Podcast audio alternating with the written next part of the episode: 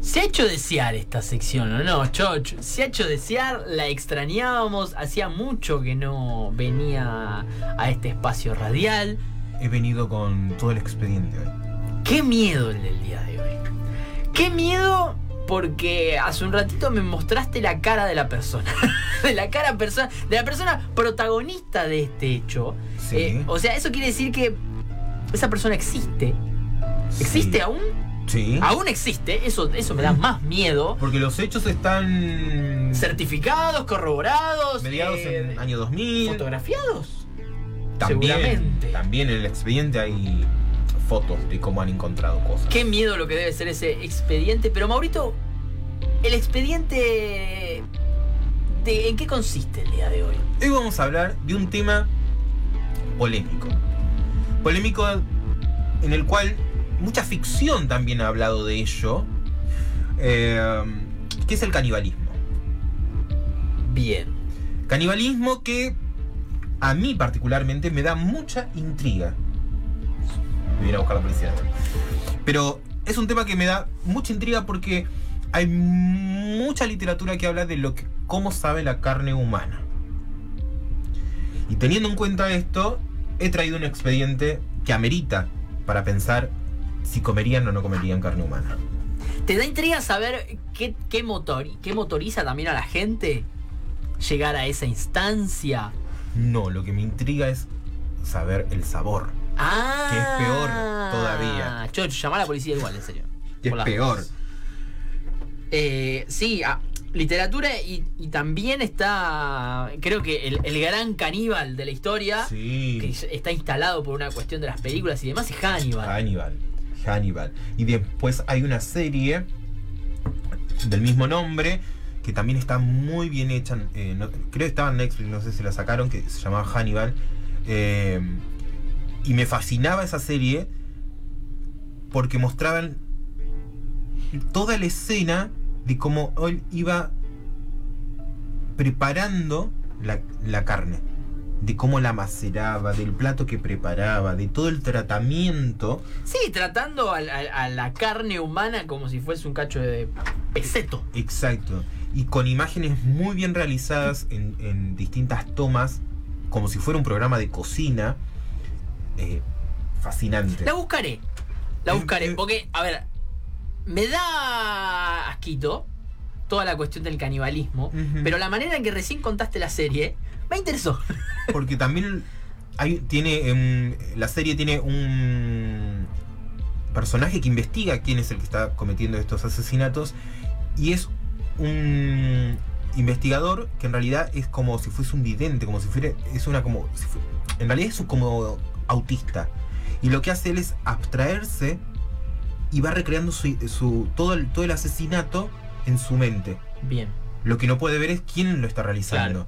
Y el que hace de Hannibal en la serie es un hombre muy elegante, de mucho dinero. Entonces vos ves que cocina con, con una delicadeza que vos decís... Arguiniano en su cocina caníbal. No, no, sí. Creo que hay una ruptura con en, en la cuestión del canibalismo con Hannibal, Sí. que es sacar la idea de- del salvajismo. Es claro. Digo que el que come carne humana, ah, viene de una tribu, es un salvaje. Creo que Hannibal rompe con eso. sí. Porque ya no te ubica a alguien de una tribu, sino que te pone un profesional, Claro. un erudito, que, bueno, le gusta Tiene comer carne gustos. humana. Y con respecto a esta ruptura, ¿qué pasa dentro del cuento? Esto se llama el caníbal de Rotemburgo. Un caso real. A mediados del año 2000, un técnico informático de Rotemburgo puso un extraño aviso en internet que decía, se busca a hombre joven y robusto, entre 18 y 30 años, que quiera ser devorado. Explícito, de una, En un foro. sin vueltas. Aunque pueda parecer una broma, se trataba sin embargo de la manifestación de un deseo tan íntimo y tan persistente que Armin Menwis, el protagonista de nuestra historia, le había llevado 30 años de su vida llegar a expresarlo. Nunca antes había comido carne humana. Entonces él estaba buscando en los foros de internet, que por momentos se vuelven muy turbios, alguien que quiera ser devorado. Y que alguien quiera ser devorado está hablando de la voluntad del otro de ser comido. cosa que después en el juicio se puso a disposición. Sí, el Claro. vino. Él se ofreció. Con todo detalle, nadie, nadie que, que conociera a Mewis lo hubiese, lo hubiese tomado en serio. A sus 39 años, pintaba como un solterón pulcro y apocado del pueblo. Había cuidado solo de su madre enferma hasta que ésta murió de un infarto un año antes. Se mostraba siempre dispuesto a ayudar a los vecinos y fuera, y fuera de su trabajo en un centro informático de Kassel, que supongo que es un lugar de, de Rotemburgo. No parecía tener otra ocupación que salir de vez en cuando con amigos a navegar. Una vida normal llevaba. Sí, nada que a vos te lleve a sospechar eh, que el tipo tenía la idea de, de comer a alguien. Por las noches y en soledad, se permitía no obstante dar rienda suelta a un costado inconfesable de sí. Luego de la muerte de su madre, había empezado a incursionar en el submundo de Internet y aunque aquellos foros sobre canibalismo que frecuentaba le parecían puras fantasías, había descubierto con sorpresa el enorme caudal de inquietudes que confluían ahí. Habían anuncios de hombres que deseaban ser comidos y los que había también de quienes buscaban a alguien para comer. ¿Qué clase de persona se ofrecería en sacrificio para ser devorada? Mewis no llegaba a imaginarlo, pero aún así contestó varios de aquellos avisos. De gente que buscaba hacer comida. En el transcurso de la semana siguiente, comenzó a citarse con desconocidos en las habitaciones de hotel. El primero fue un cocinero que le propuso practicar una especie de juego de roles en el que Mewis simulaba matarlo y se lo comía. Luego apareció un hombre que se excitaba cuando le colocaban eh, los nombres de, de cortes de carne sobre las respectivas partes del cuerpo. Hubo otros que, que le pedían que los asara como un pollo y los golpeara con un martillo, pero llegado el momento ninguno estaba dispuesto a hacer realidad la fantasía de Mewis. Claro, cada encuentro de él era con alguien que quería simular. Exacto. Era tipo juegos de roles, bueno, vamos a jugar en un hotel que vos me comes, ¿no? Hasta que un día apareció Brandes. Army Mewis y Brandes tenían mucho en común. Además de ser homosexuales, tener edades parecidas y la misma ocupación. Brandes era también ingeniero informático. Ambos habían vivido una infancia asignada por el abandono y la soledad. En el caso de Mewis, su padre, eh, su padre abandonó el, el hogar, llevándose a sus hermanos cuando él tenía 8 años. Hijo único, quedó solo a cargo de su mamá, una mujer dominante que ya va por los 50, perdón, que ya por los 50 y con tres matrimonios fallidos resolvió no volver a casarse. En su lugar se recluyó en una finca de verano de la familia, un antiguo caserón de Rotemburgo, y a falta de dinero para afrontar las necesidades más inmediatas, buscó consuelo en el mundo irreal. Se vestía con trajes medievales, se manejaba como la señora de la mansión y se dedicó a decorar cada una de sus 36 habitaciones que tenía la casa donde vivía, con la idea de llenarlas de invitados, pese a que nadie iba a visitarlo jamás. Entonces, el perfil de este personaje ya es un perfil eh, muy signado por, por ciertas características que vos decís, hay algo que no está bien, Bien, ¿no? Sí. Un Sí, hombre sí, sí. solo que se empieza a soltar cuando su madre eh, muere. Sí, hay una cuestión ahí de. Ella era la que lograba que yo esté como limitado o esté a resguardo Claro. de mis pulsiones. Se vestía con, con ropa medieval. ¿No? Hay como, como ciertos signos que vos decís. mm. En la lúgubre soledad de aquella casona rural, también el pequeño Armin construyó un mundo ficticio a su alrededor. Su fantasía era un hermano imaginario. O sea, ya estamos como, ¿no? Alguien que tuviera siempre a su lado para comp- compartir el enorme peso del amor de su madre. Los chicos eran personas a las que siempre encontraba atractivas e imaginaba como mis hermanos, dice él en una declaración. Quería sentirme vinculado a ellos, que fueran parte de mí. Más tarde pensé que para que realmente fueran parte de mí, me los debía comer, confesó Mewis años después. Se sentía tan solo, tan solo, que decía, si quiero estar con alguien me lo tengo que comer. Para que esté dentro mío. Es tremendo. Es tre- porque lo que. No, no hay una búsqueda de compañía. No. Hay una búsqueda de. de- porque no es una devorar solo para comer a alguien, sino para que alguien forme parte también de sí. Exacto.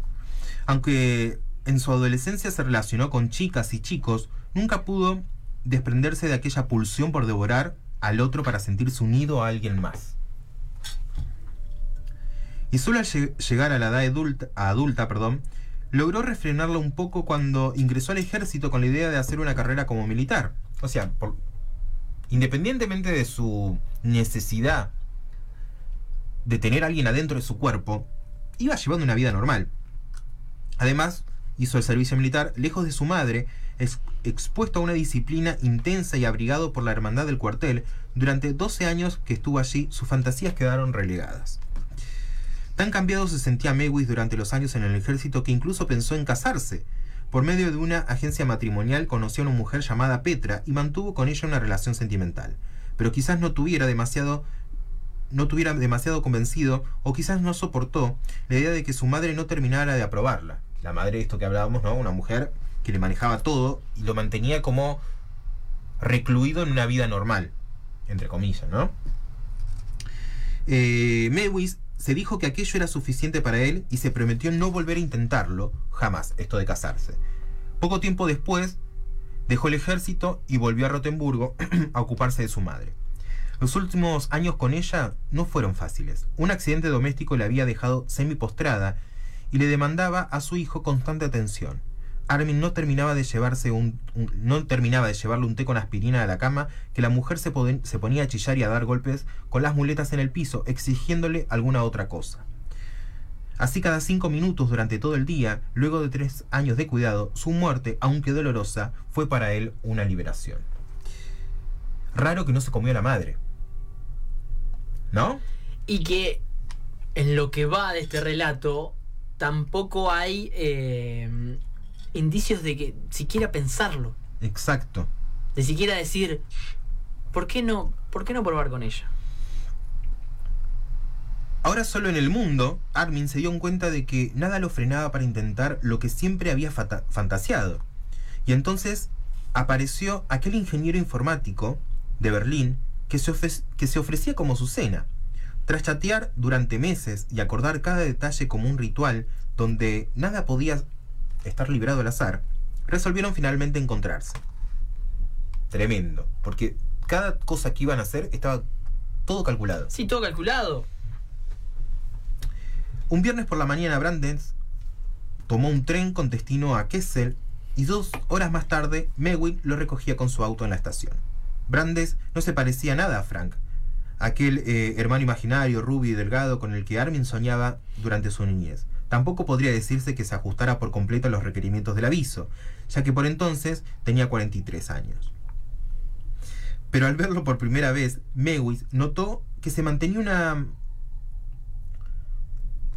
que se mantenía en buena forma y que a diferencia de los candidatos anteriores parecía decidido a que se lo coman. Claro, ya no había, no, no se veía una idea de simulación. No. Al igual que Armin, también Brandes había vivido un pasado doloroso. Su madre se había suicidado cuando él tenía 5 años y su padre, de quien quedó a cargo, terminó por rechazarlo al llegar a la, adolescencia cuando supo de su inclinación homosexual. Eran dos hombres que se encontraban solos y que se sentían con mucha soledad. Entonces, esto de entrar a foros para encontrar, digamos, compañía y charla era muy normal, sobre todo en los años 2000, donde las redes sociales todavía estaban en, en pleno auge y no había, che, seguime en Instagram que te veo la cara, ¿no? Es como que eran casi encuentros Anónimos. anónimos, así. si, bien se, si bien se tenía quizás el nombre de la otra persona, es una cuestión anónima. Claro. En sus relaciones de pareja buscaba hombres capaces de hacerle daño e infligirles dolor. Uno de sus novios contó a la policía que Brandes le había ofrecido 10.000 marcos y su auto a cambio para que le arrancara el pene a mordiscones. El hombre que quería ser comido no quería su pene le pagó a alguien para que se lo muerda y se lo saque. La mañana del 9 de marzo del 2001, cuando el tren de Brandes llegó a Kaisel, Melville lo esperaba en el andén. Lo vio bajar del vagón vestido con unos pantalones de jean, una camisa oscura y una gorra de béisbol. Ambos se encontraban nerviosos y excitados al saludarse. En medio del ruido de la estación apenas, se intercambiaron palabra. Pero unos minutos más tarde, ya en el auto y camino a Rotemburgo, Brandes comenzó a manosearlo. Apenas llegaron la enorme casona rural, Brandes se desnudó para mostrarle a Mewis lo que ofrecía para comer. O sea, llegaron a la casa y dijo, mirá, ¿te vas a comer esto? No, pero... Banquete. Claro. Eh, y en lo que se iba. Y, y lo que iba a ser la sala de, descuar- de, de descuartizamiento en el segundo piso. Claro, se iban mostrando, ¿no? Es como uno le mostraba, mira, esta va a ser toda tu comida, el otro le dice, mira, acá vamos a hacer esto, acá vamos a hacer lo otro, acá te voy a atar, acá te voy a cortar. Intentaron tener un encuentro sexual, pero Brandes no parecía disfrutarlo porque Mewis no le provocaba suficiente dolor. Entonces, quisieron intimar, pero claro, no había dolor en el medio.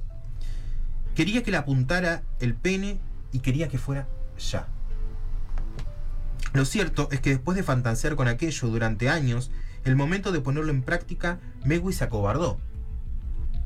No se sentía capaz de desmembrar a una persona viva, y Brandes, decepcionado, decidió volver entonces a Berlín, pero al llegar a la estación del ferrocarril, del ferrocarril a punto ya de despedirse, Mewis le pidió que se quedara para intentarlo otra vez.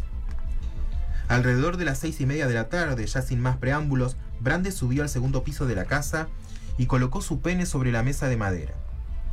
Una cámara puesta allí, para que pudiera observar su propia expresión, muestra como Mewis se inclina sobre él con una navaja en la mano y de pronto se echa para atrás para esquivar la sangre mientras Brandes pega un alarido desgarrador.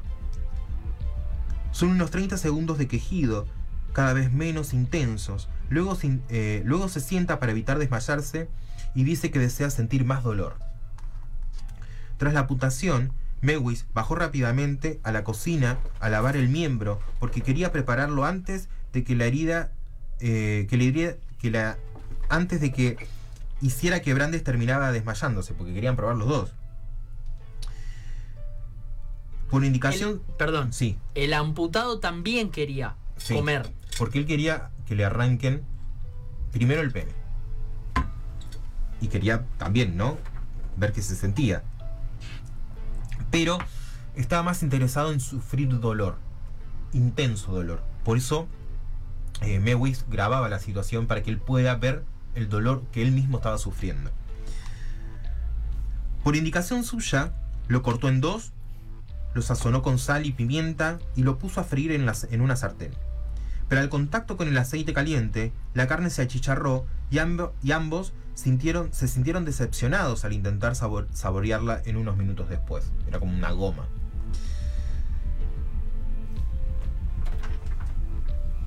El bocado no solo había quedado reducido a una insignificancia, sino que además resultaba imposible de comer. Brandes le pidió entonces que lo dejara solo y Mewis se fue a su cuarto donde se quedó leyendo un libro de Star Trek. Tres horas más tarde escuchó que su huésped lo llamaba porque había empezado a tener frío.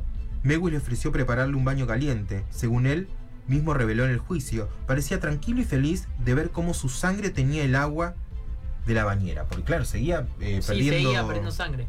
Allí permaneció un largo rato hasta que intentó salir por su cuenta y cayó inconsciente en el piso. Mewis lo arrastró de vuelta hacia la habitación y lo recostó en la cama. Dur- Durante las horas siguientes, Brandes solo recobró la conciencia por momentos. Es probable que arrepentido haya querido escapar en el último instante de la muerte, porque alrededor de las 2 de la madrugada se oyó un golpe tan fuerte contra el piso de la habitación. El dueño de la casa comprobó que su huésped se había caído sobre la cama y volvió a dudar, a dudar de lo que quería hacer. Entonces siempre estaba con esa duda de... Porque, ¿qué quería hacer Mewis? Él quería comer carne humana, pero no quería matar. El otro estaba dispuesto a ser devorado, pero el otro no- lo tenía que matar sí o sí. Exacto, sí. Entonces dice, tuve muchas dudas en ese momento, confesó Mewis, años después. Incluso le besé la boca. Luego agarré el cuchillo y lo dejé a un lado. No sabía qué hacer. Me pregunté a mí mismo si debía rezarle al diablo o a Dios. Y le pedí a Dios que me perdonara. Después agarré el cuchillo, lo agarré con fuerza y poco más tarde lo desgollé. Como revelaron luego las pericias psiquiátricas a las que fue sometido, Mewis no tenía entre sus fantasías el de matar. Su deseo era comerse a, era comerse a otro, y el asesinato solo era un medio inevitable para poder cumplirlo. Pero si le fue difícil desgollar a Brandes, no tuvo en cambio inconveniente para ocuparse de él. Colgó, colgó su cuerpo de un gancho en el techo, le extrajo todas las vísceras, Como si fuese una media res. claro, le lavó los restos de sangre y con un hacha de carnicero lo descuartizó para guardarlo en un congelador y en los días siguientes disfrutó el festín. Preparé la mesa como en una ocasión especial. La decoré con velas y saqué mi mejor vajilla. Freí un trozo de carne, un trozo secado, eh, un, tro- un trozo secado y otro sacado de la espalda. Lo hice con papas, princesa y repolletos de Bruselas. Sabía realmente bien. El primer mordisco fue por supuesto algo extraño. Una sensación que realmente no puedo describir. Había pasado más de 30 años deseando que llegara ese momento y sentí que estaba logrando tener una conexión íntima con él, relató Mewis a un periodista que fue a visitarlo a la cárcel. Había llegado a consumir 20 kilos de carne humana. Es un montón. Cuando unos meses más tarde la policía lo atrapó. Su arresto no fue producto de una investigación. O sea, que no, no- no había alguien No es que estaba- estaban diciendo, che, falta eh, Brandes. Claro. Sé que no había podido vincularlo hasta entonces con la desaparición de Brandes, sino de una torpeza que cometió en deseo de repetir aquella experiencia de conexión con alguien más. O sea, no lo atraparon porque había una investigación, sino porque él, ¿qué hizo? Empezó a contar. No, buscó, estaba buscando otra víctima. Ah, Buscaba en internet a otro voluntario cuando un estudiante austríaco, que parecía interesante, le preguntó por correo a cuántas personas se había comido ya. Al responderle Mewis que tenía experiencia suficiente, el chico lo denunció. Semanas después, seis policías tocaron el timbre de su casa en Rotemburgo con una orden de registro. ¿Qué clase de carne es esta? preguntó una mujer policía que había descubierto un doble fondo en el congelador. O sea, lo tenía bien Sí. guardado. Es solo carne de cerdo, carne común, dijo Mewis. Además de cuatro paquetes de aquella extraña car- carne, los investigadores se llevaron sus computadoras, las cámaras, varios videos y cuchillos, el hacha y un delantal. Cuando se fueron, Mewis llamó a su abogado y le contó lo que había hecho. Sabía que no, que no había forma de escapar. La prensa lo bautizó como el caníbal de Rotemburgo y durante semanas esa pequeña localidad del centro de Alemania, era Alemania, no, yo donde dije Rusia, era alemán, eh, de Alemania no se vio desbordada, se vio, perdón, desbordada de periodistas con el afán de averiguar algo más. El acto criminal que se había desarrollado allí era tan insólito que hasta resultaba difícil encuadrarlo para el sistema judicial alemán. Qué tremendo. Qué tremendo. eh, dos cuestiones tremendas. Primero, esa idea de dos personas que se juntan, siendo una eh, que tiene la idea de, de incorporar todo. Que todo está todo lo piensa para sí o sea yo quiero comerme a alguien para que forme parte de mí Eso me parece lo más extraño de- de- del relato de él. y la otra persona que busca casi lo opuesto Exacto. Desarmarme dejar de tener cosas de, mí Partes de mi cuerpo. porque el- el- el- la idea de dolor eh, la idea de, de sacar algo no incorporar Eh, cómo se juntan esas dos ideas ¿Cómo se juntan esas dos ideas y cómo de repente eh, el que quiere ser desmembrado no logra satisfacer porque necesita todo el tiempo llevar el dolor a otro nivel? Entonces, le cortan el pene, acepta el dolor y después quiere más, quiere un dolor más fuerte. Le cortan una pierna y quiere un dolor más fuerte. Y lo que pasa en el juicio contra Mewis, que el abogado pone y expone como una de las cosas para que le bajen un poco la pena, es que Mewis nunca quiso matarlo. Y que el otro se ofreció. Realmente él no tenía en su fantasía matar a alguien. Él solo quería comer carne humana. Lo que pasa que era inevitable que para comer carne humana él tenga que matar a alguien. Sí, porque no es una cuestión de, bueno, me corto el bíceps, te lo doy y, Claro. y yo sigo después sin un bíceps. No se me regenera después el bíceps. Ahora también lo que es muy loco es cómo él termina preso. ¿Quién hace la denuncia? Tratando de buscar a otra víctima, muy hábilmente, este muchacho le pregunta, ¿cuánta gente te comiste? Claro, sí, sí. Y le hace la denuncia. Pero- sí, porque el hecho que diga tengo experiencia es, no importa la cantidad, quiere decir que ya lo hiciste.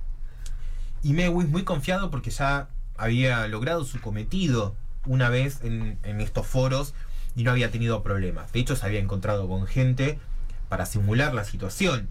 Sí, también creer que ese foro es un lugar impune. Claro. Como digo, bueno, yo puedo hablar acá, puedo contar todo, total no pasa nada. De hecho, hoy en día funcionan un montón de foros, eh, como 4chan, como mm, Reddit. Eh, 4chan es donde se tejen sí, teorías de todo. De la, de, la de la pizza es de ahí también, ¿no? Claro. Que mm, son foros que, bueno, por lo general no están en castellano, pero son muy interesantes de ver. De hecho, en foros de 4chan, que es un lugar un poco más oscuro, aún hay gente que vende carne humana. Chequeado por mí.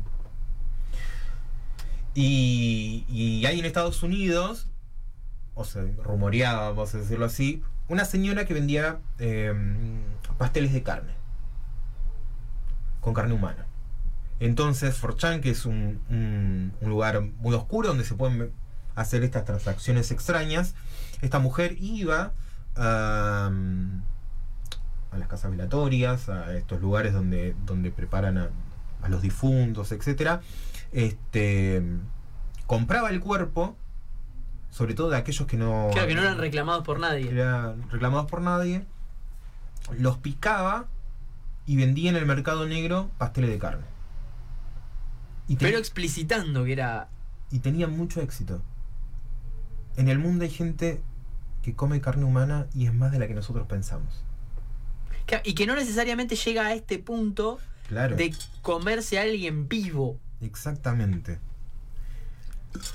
Este mismo acto de ir a buscar cuerpos sin nadie que los reclame y para comer su carne también en muchos rituales de muchas sociedades secretas se dice que eh, también es utilizado esto. Vamos a buscar un cuerpo que nadie lo reclama para hacer ciertos sacrificios con respecto a, los humanos. Y esto sucede en el mundo mucho más de lo que nosotros pensamos. Esto que parece ficción, que parece fantasía, que parece que, que casi que no puede entrar en, nuestra mente esto, ¿no? De como decir, te saco un pedazo de cuerpo y me lo como.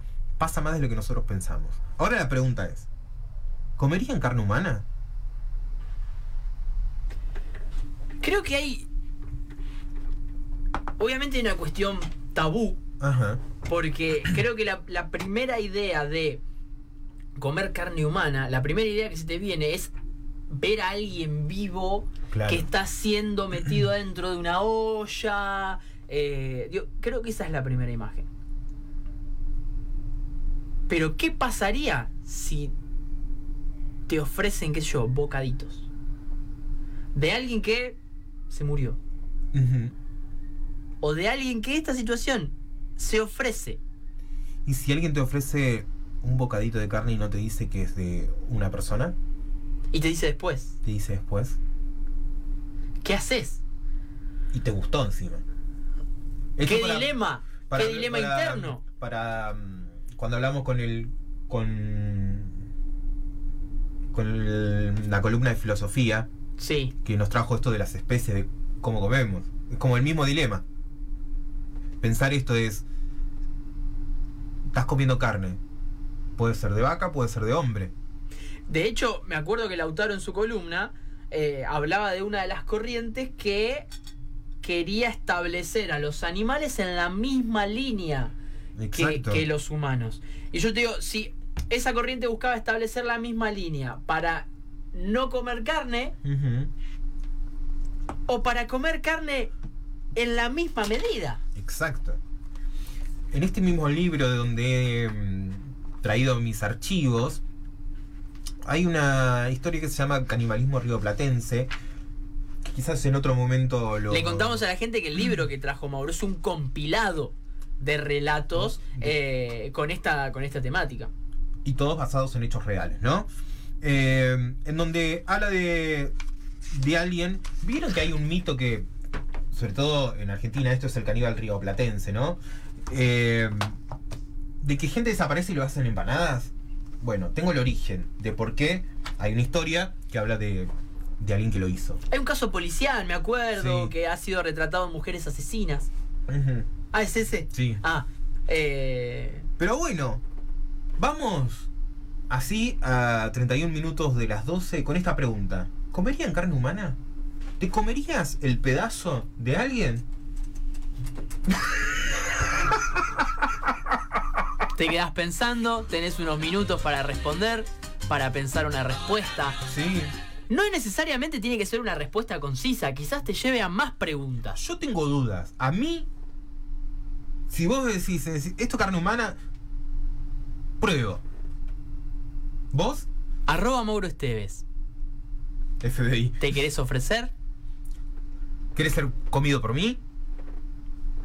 Mauro cocina muy bien. Vas a, va- si vos te ofreces a ser comido, vas a ser muy bien, Bien sazonado. acompañado en ese plato. Sí. Te va, Mauro te va a meter el, el tiempo justo en la olla, o en la parrilla, o en la Essien. Sí. Donde Maurito te quiera cocinar, vas a ser bien cocinado y bien comido. Sí. Así que si lo pensás y te decidís, arroba Mauro Esteves. Y dejanos tu opinión. ¿Comerías carne humana? ¿Sí o no? 32 minutos de las 12. Nos vamos a un corte con esta canción que nos había puesto el Chucho Devórame otra vez, que me encanta. Y hacemos sor- ¿Hacemos sorteo? Y después de la tanda del sorteo, Sorteo. kit energético. Kit energético como para. mm, Si esta historia te puso un poco turbio, te puso un poco tenso, ¿qué haces? Te prendés un saumerio de Luguita feliz, Y tranquilo, Un palo santo. tranquile. mirás a tu pareja, decís, ¿te gustaría que te coma? Le tirás un puñadito de sal en el cuerpo, le decís, epa. ¡Epa! Epa. Eh, un orégano es como. Mmm, eh, esa A piel a ver, a sabe. ver, a ver, vení, vení, poné la mano acá en la olla. Nos vamos. Tanda, y después seguimos con más Casi Millennial.